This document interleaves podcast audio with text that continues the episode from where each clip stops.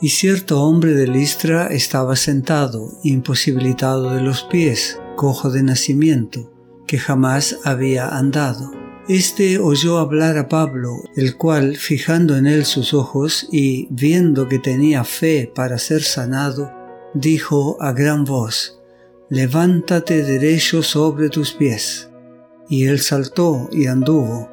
Entonces la gente, visto lo que Pablo había hecho, alzó la voz diciendo en lengua licaónica, Dioses bajo la semejanza de hombres han descendido a nosotros.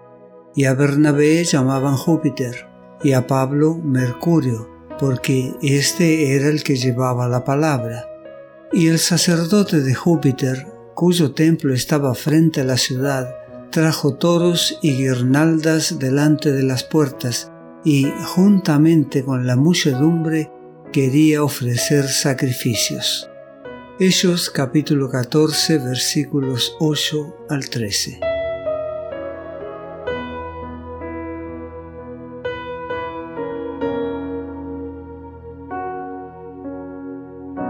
Expulsados de Iconio por la persecución, los apóstoles se dirigieron a Listra y Derbe en Licaonia. Estas ciudades estaban habitadas predominantemente por paganos supersticiosos, pero entre ellos había algunos que aceptarían de buen grado el mensaje evangélico. Los apóstoles decidieron trabajar en estos lugares y sus alrededores con la esperanza de evitar los prejuicios y la persecución de los judíos. En Listra no había sinagoga judía, aunque algunos judíos vivían allí. Muchos de los habitantes de esta ciudad adoraban en un templo dedicado a Júpiter. Cuando Pablo y Bernabé llegaron a la ciudad, reunieron a los listrenses a su alrededor y explicaron las sencillas verdades del Evangelio.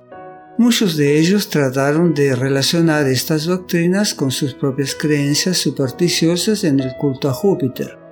Cierto día, mientras Pablo estaba hablando, advirtió que había un paralítico entre los que lo escuchaban. El pobre hombre había estado inválido desde el nacimiento, y mientras escuchaba la historia del amor y el poder de Jesús, deseó ser sanado. El corazón de Pablo se conmovió de simpatía hacia el hombre afligido, en quien discernía a uno que tenía fe para ser sanado. Pablo le ordenó en alta voz, levántate derecho sobre tus pies.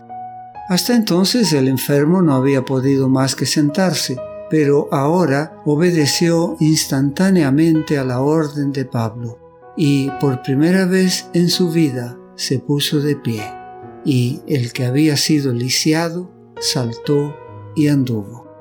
De inmediato la noticia comenzó a difundirse por la ciudad como un reguero de pólvora.